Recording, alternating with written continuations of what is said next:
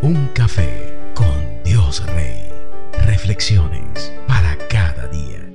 Juan 21, 15, 19 cuenta una historia. Dice, después del desayuno Jesús le preguntó a Simón Pedro, Simón hijo de Juan, ¿me amas más que estos? Señalando a los discípulos.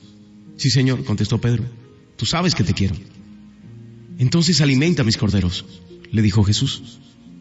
Jesús repitió la pregunta, Simón, hijo de Juan, ¿me amas? Sí, Señor, dijo Pedro, tú sabes que te quiero. Entonces cuida de mis ovejas, dijo Jesús.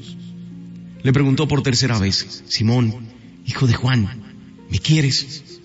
A Pedro le dolió que Jesús le dijera la tercera vez, ¿me quieres? Le contestó, Señor, tú sabes todo, tú sabes que yo te quiero. Jesús dijo, entonces alimenta mis ovejas. Te digo la verdad, cuando eras joven podías hacer lo que querías. Te vestías tú mismo e ibas a donde querías ir. Sin embargo, cuando seas viejo, extenderás los brazos y otros te vestirán y te llevarán a donde no quieras ir. Jesús dijo eso para darle a conocer el tipo de muerte con la que Pedro glorificaría a Dios. Entonces Jesús le dijo, sígueme. Crecimos en una sociedad que está acostumbrada a la reprimenda por encima de la enseñanza. Los padres, nuestros padres, fueron criados con un te lo dije. No estaba permitido equivocarse. Estaba muy mal visto que hicieran algo contrario a lo que la sociedad enmarcada en las restricciones permitía. Cuando Jesús a la orilla del mar preparó el desayuno con sus propias manos a sus discípulos, había resucitado y estaba a punto de despedirse, pero antes de eso Pedro le había negado tal como él lo había predicho. Le profetizó a su mejor amigo, a quien fielmente le había defendido en el huerto. Ahí en pocas horas había ocurrido su ascenso y caída y le había dicho que él lo negaría. Entonces Pedro pensó que había caído de la gracia, que había salido de la preferencia, pero era lo que él sentía mas no era lo que Jesús veía. Porque él conocía no solo el corazón de Pedro, sino más aún lo que estaba destinado a ser. Sabía que sanaría personas solo con su sombra y que convertiría a más personas al cristianismo en una sola prédica que ningún otro en la historia del Evangelio de Jesús. Entonces, ¿por qué no le dijo a Pedro, te lo dije? ¿Por qué no lo reprendió como lo hizo en el agua cuando le sonrió sacándolo del lago y le dijo, hombre de poca fe, ¿por qué dudaste?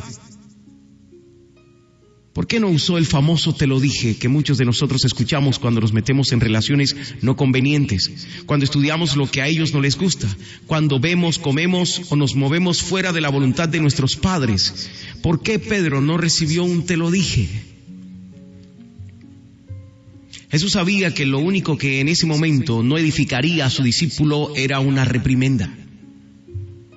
Por el contrario, le mostró todo el amor que sentía por él como su hombre de confianza y entregó a él una responsabilidad aún mayor porque sabía en el fondo de su corazón cuán poderoso podía ser Pedro con una palabra de, de aprobación.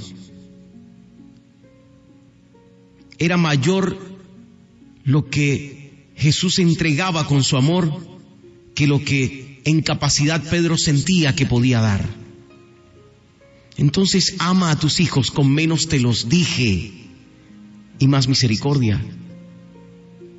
Ese te lo dije, realmente no suma, no aporta, no llena y mucho menos sana la relación con tus hijos. Cuando tu hijo se equivoca, está esperando siempre la reprimenda. ¿Por qué no sorprenderlo con un abrazo y llevarlo a que lo vuelva a intentar? Llénalo de confianza en el potencial que Dios ha puesto dentro de él. Ama a tus hijos con misericordia, con el amor de Dios. Y de una vez por todas, abandona el te lo dije. Un café con Dios Rey. Reflexiones